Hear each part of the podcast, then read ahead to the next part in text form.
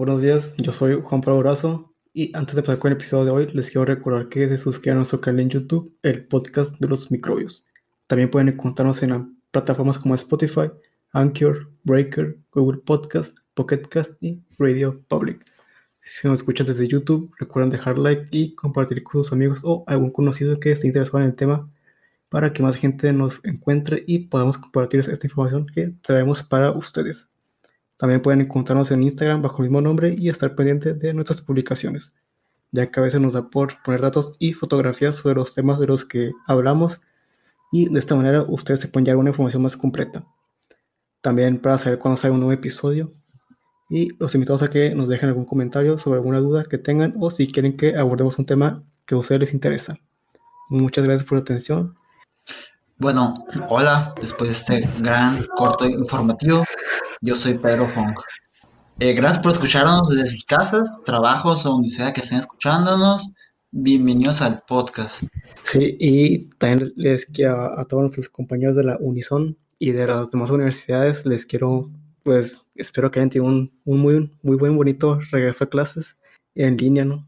Viendo que no te vas más, nos tienes que dar. Y bueno, por mi parte, yo no tengo nada más que decir. Eh, solo pues que a ver si alguien nos patrocina, ¿no? Sí, alguien nos patrocine porque ya estamos, tenemos mucha hambre, yo tengo mucha hambre realmente y, me gustaría que alguien me patrocine. Algo como una, una cervecería, una pastelería, ¿no? De, de Hermosillo. qué rico. Sí, ya, ah, ya sé, Ojalá que alguien nos juegue aquí, güey. Luego son tiempos de campañas políticas, ojalá algún político, no sé, nos, nos patrocine. Político. Oscura, no, no hay que politizar el episodio. bueno, empezamos con el episodio. Bueno, ya, hay que empezar con el episodio. Número, número 6, ¿no? Número 6, Lo cuento por semanas, digo. Bueno, ya, vamos con el número 6.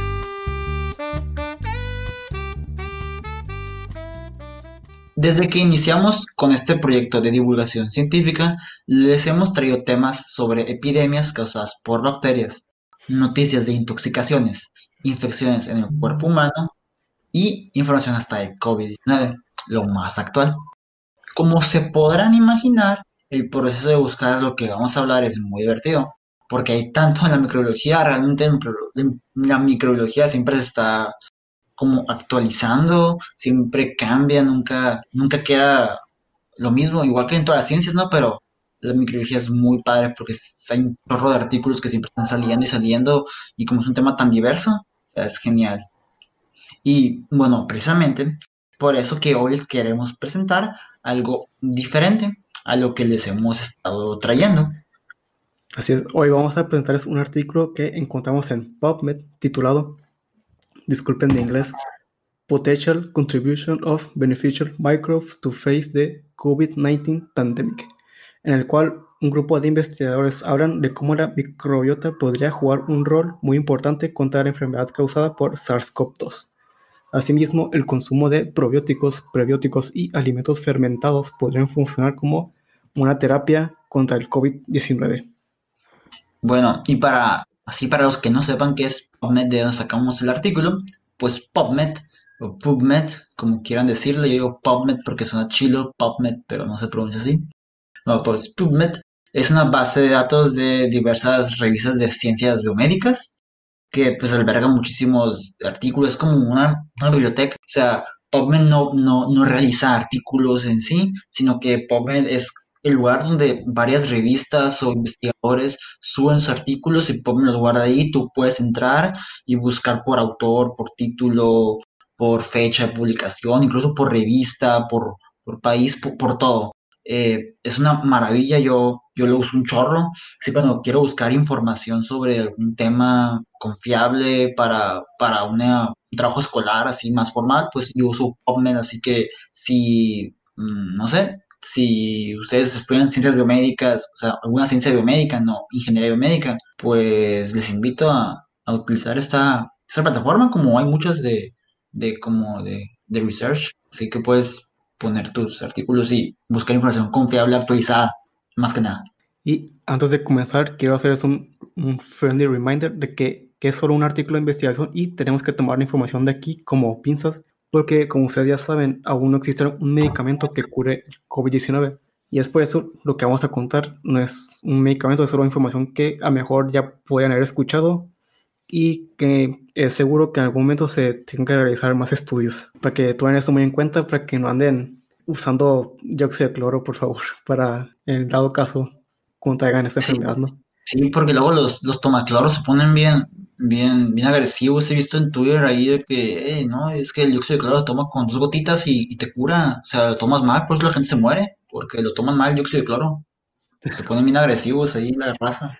Y sin más preámbulo, comenzamos definiendo algunos conceptos que consideramos importantes para entender lo, lo que estos investigadores publicaron. Como ya sabemos, un brote de la enfermedad por coronavirus causado por el síndrome respiratorio agudo severo se extendió desde China, afectando todo el mundo.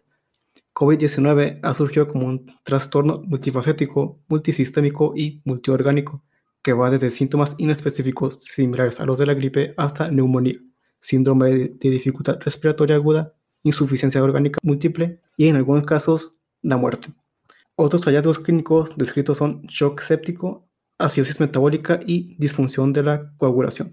Pero la entrada del coronavirus a la célula está mediada por la glicoproteína S, con la que se une la enzima convertidora de angiostensina 2, pero en este episodio le vamos a decir AC2. Esta unión permite que el virus invada células en el epitelio orofaríngeo y el desarrollo de lesión pulmonar. A nivel pulmonar, la AC2 se expresa en las células epiteliales de los alveolos, tráquea, bronquios, glándulas serosas, bronquiales, monocitos alveolares y macrófagos. Pero hay que ir una sorpresa, sino es que el AC2 no solo se expresa en gran medida en las células del pulmón, las células epiteliales superiores, sino también en las enterocitos, que son las células epiteliales del intestino. El AC2 tiene una función específica en el tracto intestinal regulando la homeostasis de los aminoácidos intestinales, la expresión de proteínas con función antimicrobiana y regula la microbiota intestinal. Es esto lo que abrió el debate si se podrían usar terapias no farmacológicas de probióticos y fermentos para combatir la enfermedad y, a ver si existe alguna relación entre la microbiota y la infección. Y es, esto tiene demasiado sentido. O sea, déjame les explico después de todo que nos dijo. Pues como muchos podrán saber y otros no, pues la microbiota es el conjunto de microorganismos en un determinado ecosistema tenemos microbiota en muchos lugares. La microbiota en general representa un papel importante para el ser humano, otorgándonos ciertos beneficios.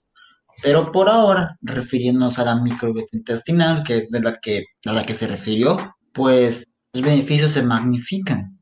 Ayudan a la digestión de alimentos, producen vitamina K, incluso he comentado que producen neurotransmisores, que son moléculas que son la vía de comunicación entre las neuronas y las demás partes del cuerpo. O sea, y si no, por si fuera poco, la microbiota intestinal también previene infecciones. Cuando la microbiota muere, o sea, ya sea, ya sea por consumo excesivo de antibióticos o alguna otra enfermedad como cáncer, por eso dicen que no, bueno, aparte de todo el consumo excesivo de antibióticos, o sea, si consumes de más, puede alterar tu microbiota, matarla. Pues cuando ocurre un desbalance, o se crea una condición llamada disbiosis. Esta disbiosis que es eh, como una, como una condición en que la microbiota no está regulada, porque recordamos que en nuestro cuerpo todo está regulado. Tenemos eh, microorganismos en, una, en cierta cantidad, o sea, tenemos 50% de, mm, voy a decirnos al azar, lactobacillus, eh, 2% de, de, de clostridio, o sea, que son nombres de bacterias. Pues entonces, si una de estas aumenta o baja, entonces ocurre un desbalance y puede ocurrir infecciones. ¿Por qué? Porque lo que pasa es que la, eh, la microbiota nos puede causar daños, sí, pero como está en ciertas cantidades, no nos causa daños porque esta misma se regula. O sea, otra microbiota va y compite con ella y la, y la mantiene a raya para que no se inflame, nos infecte. Pues. Si esta cambiara de... Si, si, la relación entre la microbiota cambiara, entre los microorganismos cambiara, entonces hubiera existiera realmente un problema. Y es lo que ocurre cuando hay una disbiosis, hay una, eh, un desbalance entre la microbiota y pues ocurre, ocurren varios problemas, entre ellos infecciones e inflamaciones. Bueno, y esta inflamación que pasa cuando ocurre en disbiosis, que por la microbiota, pues el COVID-19 la aprovecha. Con la, con la inflamación, ¿qué ocurre? ¿Recuerdas la inflamación como dolor, ¿no? Se crean muchas proteínas llamadas citocinas. Estas citocinas regulan la función celular. Las citocinas son como proteínas que utilizan las células para comunicarse entre sí. Entonces, cuando hay una inflamación, las células utilizan las citocinas para comunicarse y decir de que, hey, ¿sabes qué? Eh, en este lugar algo raro, hay que ir a atacar, hay que ir a, a proteger, y causa toda la inflamación. O sea, cuando hay inflamación, citocinas, esas proteínas, que son los, los que comunican con las que las células se mantienen, especialmente las células del sistema eh, inmune, son las que se comunican en, sí mismas. Entonces, cuando hay inflamación, hay citocinas. Y cuando, imagínense que hay una disbiosis y existe estas. Luego llega el COVID-19 y nos, y nos infecta y causa inflamación también. Entonces se crean más citocinas. Entonces, las citocinas que había anteriormente por la disbiosis que teníamos de la microbiota, más las, del COVID-19, o se van a aumentar eh, en gran medida. Entonces va a haber algo que se llama tormenta de citocinas. O sea, tormenta, un chingo de citocinas. De esas cosas.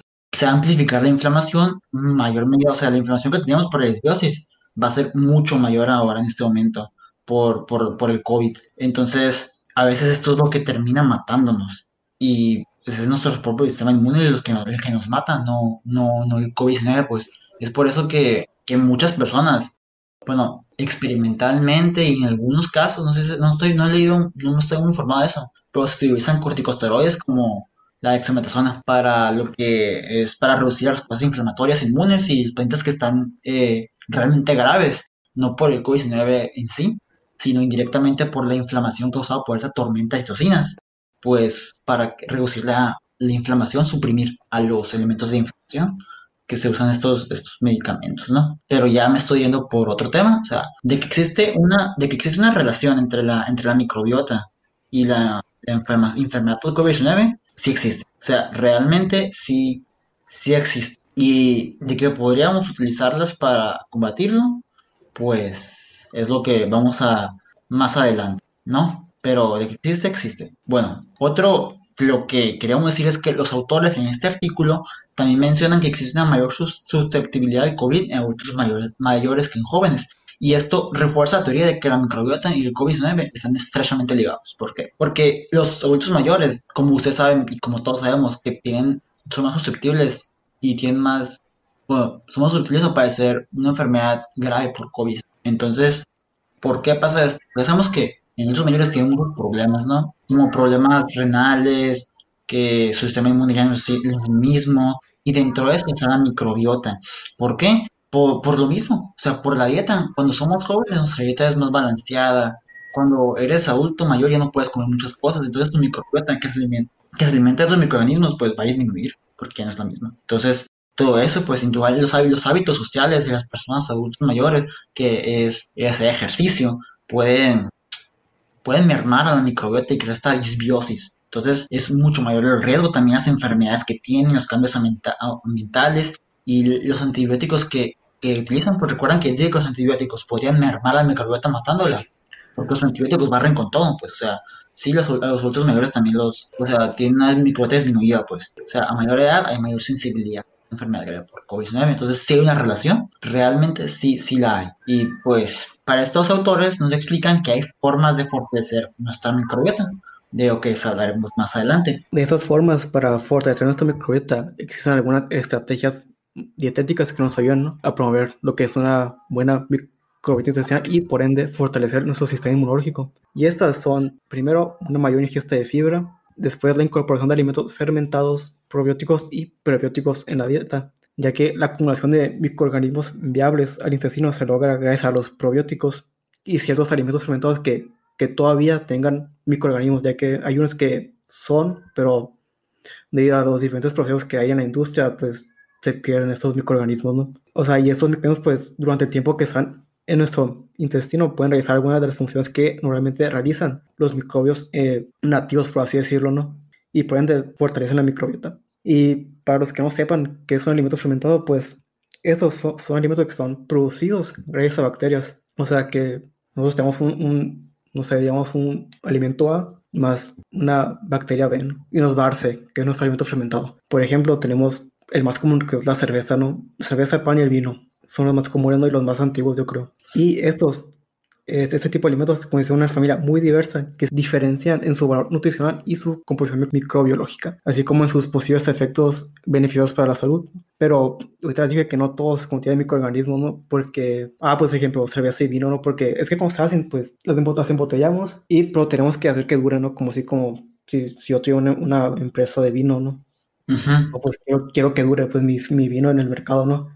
Entonces ahí entra un proceso de pasteurización donde calentamos nuestro producto a ciertas temperaturas y a cierto tiempo para eliminar todas las bacterias y de esta manera que nuestro producto dure, ¿no? Pero también está el caso opuesto, en el que el alimento ya producido todavía tiene microorganismos eh, viables, como sean el yogur, el kefir o, o, la kombucha, ¿no? Ya que esos, pues, de hecho, eso se recomienda que se tomen así eh, a natural, por así decirlo, ¿no?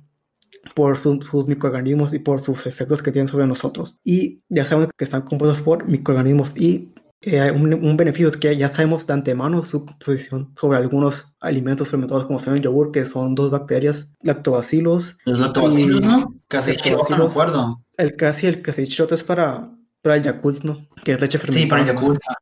Sí, siempre están diciendo. Sí, y hay otros que no sabemos cómo, son el, el kefir y el kefir, la kombucha, ¿no? El kefir porque son granos y estos varían de, de, las regiones donde se usa. Y la kombucha está muy curioso porque no sé si alguien nativa la... No, no, sé si alguien ha hecho kombucha en su casa. Pues es que usan una... Es una masa bien, bien asquerosa de, de bacterias, ¿no? Entonces esas cambian constantemente porque en el proceso del kombucha, pues esta masa se va dividiendo y de esta manera hay muchas bacterias que, que no sabemos y, y levaduras, ¿no? También es como todas ahí, ¿no? Y ahorita mencionamos los probióticos y los prebióticos, pero ¿qué son? Los probióticos son microorganismos vivos que cuando nosotros los administramos, pero en cantidades adecuadas, eh, nos, nos sirven, confieren un beneficio, pues. Mientras que los prebióticos son los sustratos que los microorganismos del cuerpo utilizan de forma selectiva y confían un beneficio. Es como es como su comida, por así decirlo, ¿no? O sea, sería como ah, alimentos Es como, es como si las creas tus mascotas y pues es que sí, alimento, es alimento, pues ahí son los, prebióticos. Y fortaleces. Ándale. ¿Y dónde los podemos encontrar, no?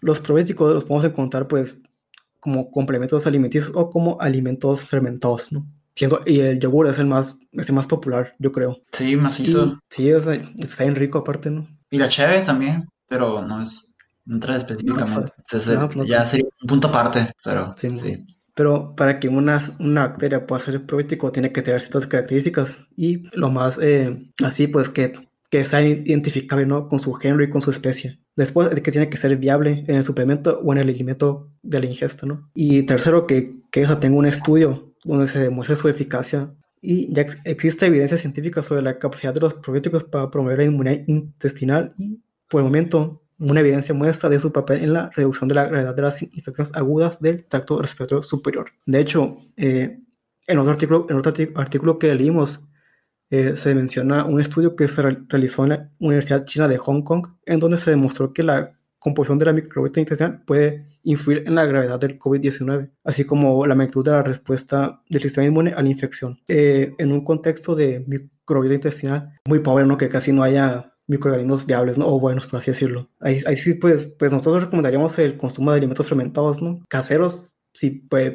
pueden y tienen el, conocimiento de hacer, pero ya sea yogur, kefir, sauerkraut o kombucha, pero esos pues metes a YouTube y ahí pueden aprender, la verdad es que es muy fácil, yo he hecho y están muy ricos, los recomiendo mucho. Sí, de hecho me, me daba cura acá que en el artículo decía que en, durante la pandemia eh, la gente empezó a hacer fermentados porque yo en, ah, la, en la pandemia parte 1 me acuerdo que compré mis matraces y mis, mis, jeringas y, todo, y mi termómetro y así, empecé a, fermentar cosas, ¿no? Que, que, te mandaba fotos de lo que andaba fermentando, hay fresas y ah, duraznos. Sí, porque pues mucho tiempo libre y, o sea, sí, te... hasta ahí me entretiene, la verdad. Sí, te pones de ocioso a ver qué, a ver qué sacas ahí. Yo me acuerdo acá que, que empecé a poner mis recetas que hacía, que dije que ah, voy a intentarlo algún día y, y sí, hay un chilos ahí. Ahí tengo algunos guardados que me, que me tomé, otros que guardé y que dejé, eh, que dejé reposando. A ver, a ver qué sale. A ver qué sale. Aprendí mucho. Que no te explote nomás. No, que no explote. Ojalá algún día podamos hacer, un episodio sobre, sobre fermentados, específicamente fermentados, porque estaría toda madre, y sobre el microbiota. Yo tengo muchos fails, solo los podemos compartir, no sé, cuando hagamos el episodio de ese tema, la verdad. Sí, ahí los pasamos por Instagram. Bueno, es el caso de que ustedes tengan la, iniciativa y la experiencia y la motivación para hacerlos. No, si no, pues pueden comprarlos. De hecho, aquí en Hermosillo venden, creo que las tiendas que más venden son eh, Tasty y, el Jung. Venden kombucha y kefir. Una marca muy buena, la verdad. Si este fue a Fotocino, es que está muy buena, la verdad, se lo recomiendo mucho. el de té negro con té verde, muy bueno. Bueno, ya. Eh, la pregunta, ¿Cómo los probióticos podrían ayudar a la reducción de la inflamación y el tracto respiratorio? Que es una pregunta muy buena también, que, que, que se hace en el artículo y que realmente, o sea, nosotros decimos porque, o sea, el COVID sabemos que principalmente ataca las vías respiratorias inferiores a lo que es el pulmón. Sí habla de eso en el artículo y vamos a explicar, pero vamos a, explicar sobre inflamación respiratoria para darles un, un intro a esto. La inflamación respiratoria causada por el COVID, pues sabemos que el COVID, como lo dijo, que interactúa con los receptores de AC2.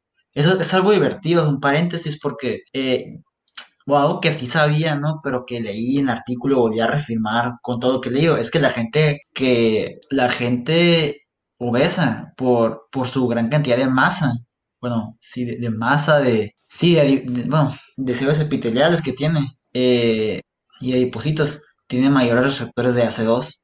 Entonces el virus interactúa más fuertemente con ellos y pues por eso la infección es más fuerte en esas personas. Pero ya, bueno, el punto es que eh, tenemos que COVID interactúa con estos receptores y ya pues de todo lo que pasa después de esto, produce citocinas para medir la inflamación, o sea, el sistema inmune produce citocinas para ayudar a la inflamación y para producir todo esto, que es aislar al virus para que no se propague la enfermedad. Y pues ocurre esa tormenta de citocinas que pues termina por agravar la situación y produce neumonía. Eso es lo que pasa en el pulmón cuando el COVID nos da, ataca fuertemente. Pero ahora hablemos de microbiota en el pulmón, porque adivinen que en el pulmón también hay microbiota. ¿Cómo? Pues miren, el pulmón obtiene la microbiota por medio de la aspiración. O sea, sabemos que es en el medio ambiente. Realmente hay muchos microorganismos, muchos microbios, virus, todo eso. Entonces, es imposible que no entre al pulmón realmente. O sea, y entran y ahí se quedan. O sea, no todos se quedan porque tenemos defensa en el pulmón también, pero la que, se, la que puede escapar de esas defensas y puede pasar desapercibida es la microbiota del pulmón, a lo que llamamos microbiota del pulmón. Bueno, esta microbiota está compuesta mayormente por estreptococos, que es un género de bacterias, prebotela y bellonela. Esas dos no, no hemos hablado. A lo mejor algún día hablamos de ellas. Bueno, cuando ocurre una disbiosis en el pulmón porque pues puede ocurrir con toda la microbiota, ¿no? O sea, con la piel, con lo del pulmón, la del tracto intestinal. Cuando esto pasa, pasa esta disbiosis, los microorganismos pues comienzan a atacar nuestros tejidos porque recordemos que si se sale de, si se sale de control los microorganismos van y atacan a nuestros, a nuestros otros tejidos. Entonces esto ocurre que hay una inflamación y aumenta de citocinas y lo que ya dijimos que pasa. ¿no? Entonces, cuando pasa esto, pasa algo también muy, curioso. Las bacterias que están en el intestino se traslocan. O sea, ¿por qué? Porque las, ¿cómo, cómo explicarlo de alguna forma?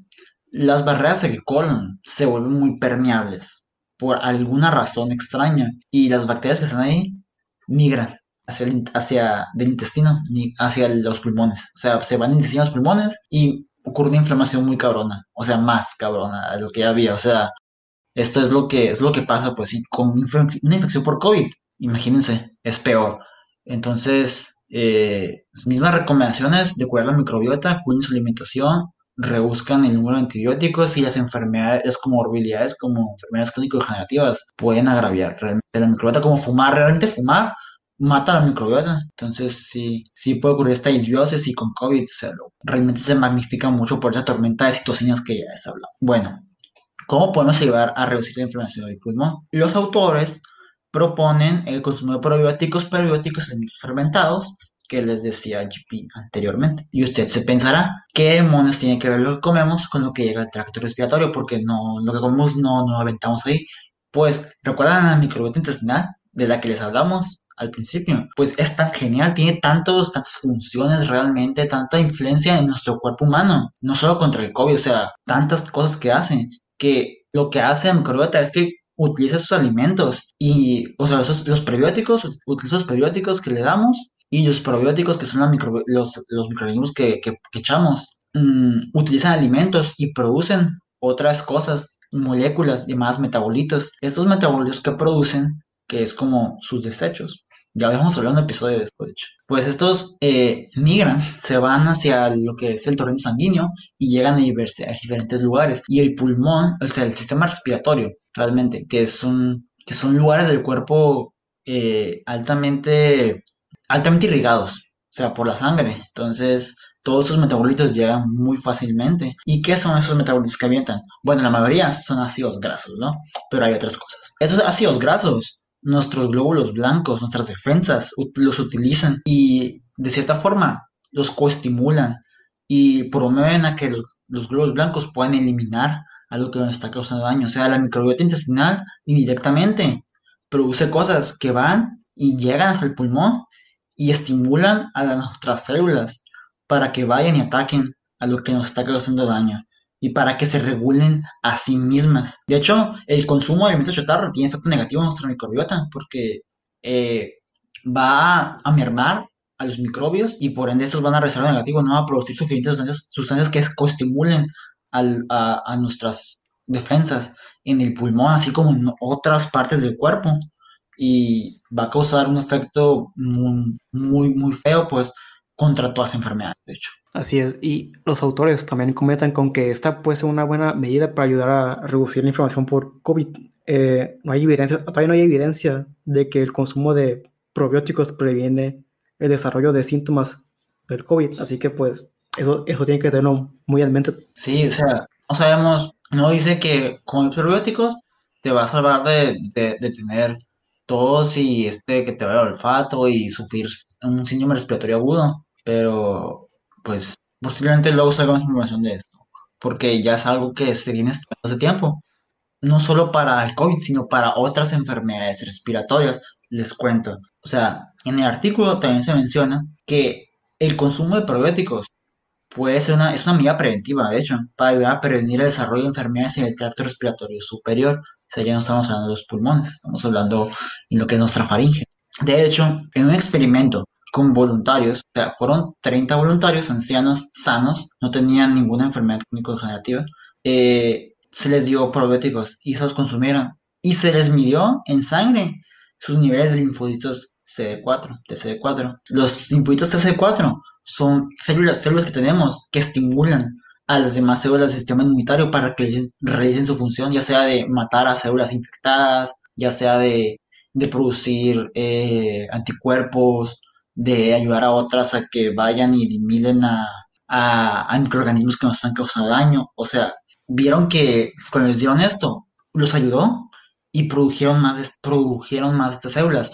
¿Por qué? Por lo mismo que les digo, o sea, es lo que yo creo, ¿no? Realmente, que, te que decía ahorita, que los, los de tracto gastrointestinal producen metabolitos que van y ayudan a las demás células a que realicen sus funciones, pues.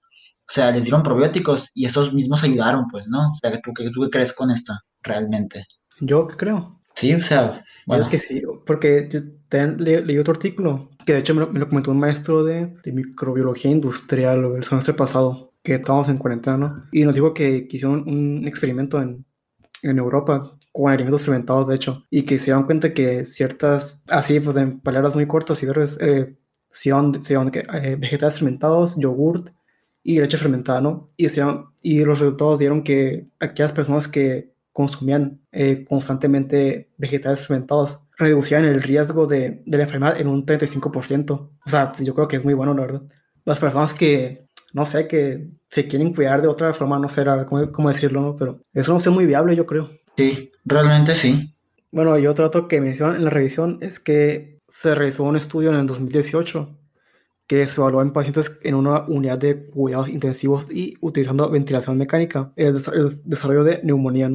Pues a estos pacientes se les administró alimentos simbióticos, que son alimentos probióticos y prebióticos, y a otros un placebo. ¿no? Y se observó una menor incidencia de cuadros de neumonía en pacientes a los cuales se les administró el, el simbiótico. Eh, y pues de esto concluimos que los probióticos pueden reducir la incidencia. Sí, de enfermedades, porque, o sea, sí se redujo. Eh, está muy. De hecho, yo también me llamó la atención esa, esa parte que hemos, le- que hemos leído. Estaba leyendo también que los probióticos que se le administraron fueron eh, lactobacillus rhamnosus, eh, lactobacillus plantarum y bifi- bifidobacterium long, long- longum, no sé pronunciarlo realmente. Y pues son lactobacilos, ¿no? Lo que, lo mismo que hay en, en, en Yakult y en, las, en los yogures, que siempre están diciendo. Eso es lo que, es lo que, es lo que hay, pues. Fueron que se administró a estos pacientes en el experimento. Y otra cosa que mencionan es que los probióticos se pueden unir al virus y ya esto a su vez evitan que eso se uniera a las células, o sea, a las células para infectarlas, ¿no? Como un chaperón. Sí, o- eso, ajá, eso es lo que te iba a decir, está, está raro eso. O sea, porque yo nunca había leído, infor- leído información de eso, pero es como cuando, bueno, las células, no las células, ciertas proteínas en la inflamación opsonizan. Opsonizan, me refiero a que hacen como, una capita, como que la, la, hace una barrera de ella para que el microorganismo no pueda infectar. Entonces me pareció, me pareció más como, o sea, como si los microorganismos, los probióticos produjeran estas sustancias que vayan y, y, cubrieran a los microorganismos para que no infectaran. No sé, yo realmente no decía mucho de eso y, estoy buscando más información y no encontré. Así que si alguien sabe algo de esto, por favor nos dice porque es, está, está muy interesante, pues, o sea, si realmente son cosas que las bacterias expul- expulsan o, o son las bacterias en sí o, o qué son, porque sea, esto ya está, está cabrón. Bueno, ya. Otro experimento que, que mencionan es que se hizo un estudio para estudiar cuál era el rol de los probióticos en el resfriado común. En el estudio se le administró a bebés dentro de las primeras 37 semanas de nacimiento, o sea, recién nacidos, galacto oligosacárido y polidextrosa, junto con un probiótico llamado Lactobacillus rhamnosus, que ya mencionamos ahorita. O sea, fueron prebióticos y probióticos y observaron una reducción de infección por rinovirus, que el rinovirus es el virus que causa la infección de que es el resfriado común. Y en comparación con aquellos que no se les administró esto, esta mezcla de probióticos y prebióticos, esos alimentos simbióticos, rima, pues observaron una, una, una, diferencia muy notable. Eh, y eso es por lo, por lo mismo que veníamos diciendo. La, probio, la microbiota, de cierta forma, coestimula a las células de, del pulmón para que, a las células inmunitarias del pulmón para que vayan y, y ataquen al microorganismo. Entonces, es, eh, eh, tiene mucha relación con lo que, con lo que venimos diciendo, pues, que, que es lo que hace. Aparte también fortalecen las barreras al, al a reducir lo que es la disbiosis de la microbiota porque porque los niños, los niños no nacen con, con, microbios, los van adquiriendo a través de su vida. Entonces, pues digamos que no tienen tantas defensas cuando nacen. Entonces esto les ayuda muchísimo. Y esto es, podría ser una, una, razón por la que eh, el riesgo de, rinovirus, o sea, de infección por el resfriado común, eh, disminuyó en aquellos bebés a los que se les administró esta mezclita. Bueno, realmente el mecanismo de cómo los probióticos ejercen un mecanismo antiviral no, no está completamente dilucidado pero podemos resumirlo en tres cosas. Que los probióticos refuerzan la mucosa, la barrera de la mucosa, que es el primer contacto que tienen los, los, microorganismos y los virus, los virus entre los microorganismos, pero los microorganismos para, para infectarnos. ¿Por qué? Porque están ahí cubriéndola y están ahí como el cuerpo tiene que mantenernos a raya, entonces se está reforzando a sí mismo, entonces indirectamente refuerzan la barrera. También reducen la permeabilidad intestinal, que es para que los microorganismos no se trasloquen, no se, no migren del intestino hacia el, hacia el vías respiratorias, pues, reduciendo esta tormenta de citocinas, pues. ¿Por qué? Porque reducen la disbiosis, reducen que haya una eliminación de, de microorganismos, pues, la, de la microbiota. Y sobre todo reducen los efectos antiinflamatorios, que es lo que estamos hablando, por producción de sustancias que bajan eh, lo que es esta disbiosis y bueno que ocurre una disbiosis y que estimulan otras células para que se vayan regulando a sí mismas. Es lo que lo que hacen no y pues ya sea todo no o sea ya acabamos el artículo. Sí no, no pero no hacía pues hablar sobre qué nos pareció el tema la verdad. Sí se me hizo muy bien a mí me gustó mucho el tema y yo sí creo que en algún momento vamos a lo que comemos, pues lo que comemos tiene mucha influencia en nosotros, ¿no? Y en algún momento, pues eso tenía que ayudarnos, ¿no? Y si es contra el COVID o con cualquier otra cosa, pues está bien. Y, y, viendo que no hay muchos fármacos ahorita disponibles contra el COVID, bueno, que es la vacuna, ¿no? Pero está en fases, en ciertas fases experimentales, pues que se está aplicando sí, pero pues está en fases experimentales. Pues, entonces, si, si podemos usar una terapia contra el COVID, alimentándonos mejor y nos ayuda a prevenir muchas otras enfermedades, pues que mejor, ¿no? Yo, pienso. Sí, de hecho, pues... Recuerdo que cuando me mandaste este artículo, lo estaba leyendo, de volada, acá no sé si fue por el algoritmo de, de, de, Facebook o de Google, no sé qué, qué sean, pero que empecé a ver un chorro de, cosas también que decía que la microbiota podría ayudar contra el COVID y yo me quedé, wow, qué pedo. O sea, no, no, realmente no había visto nada antes. O sea, sí me lo había imaginado porque, pues, eh, el, pues la microbiota se mantiene a raya otros microorganismos, entonces dije, ah, pues a lo mejor mantiene a raya al COVID, pero nunca, realmente nunca había pensado de esta, de esta forma. O sea, así como lo estamos, como estamos leyendo, discutiendo, no, no me lo imaginé. pues, es que ya, ya se dice que los eventos enfrentados, pues, no, pues que, que te ayudan a que seas más sano, pero saber que hay un artículo de científicos que lo demuestran, creo que es otra perspectiva de que, ah, pues sí tienen razón. Es lo padre, yo creo, de ese artículo, la verdad. Sí, es lo, es lo fregón, sí. Y, y pues bueno, creo que es todo lo que, lo que tenemos hasta ahorita para ustedes. Y les queremos invitar a que se sigan cuidando, que no crean que esto es un medicamento, es solo mm, medidas preventivas, terapia para contra el COVID, pero, o sea, medidas preventivas para desarrollar enfermedades graves. Pero la mejor forma es previniendo. Entonces, manténganse sanos y no tomen dióxido de cloro, ni tampoco crean en la homeopatía. Y eso. La pseudociencia. Es que sí, es que sí, hay mucha raza acá que, cree en la homeopatía y, y se me hace zarra. Pues. Hay, muchas, verdad, muchas pseudociencias. Sí. se me hace bien zarra eso, que digan que no, que mi médico me dijo eso, y yo, que, qué pedo, ¿por qué, por qué hacen esas cosas? Pero pues sí, ya, a mí qué hacerle. Prefiero que tomen eh, eh, a que se metan cloro. Pero bueno, aquí. Y ya, esto. Muchas gracias por su atención y esperemos verlos eh, la próxima semana y espero que tengan una muy bonita semana con sus familias y de nuevo feliz regreso a clases para los universitarios que nos están escuchando.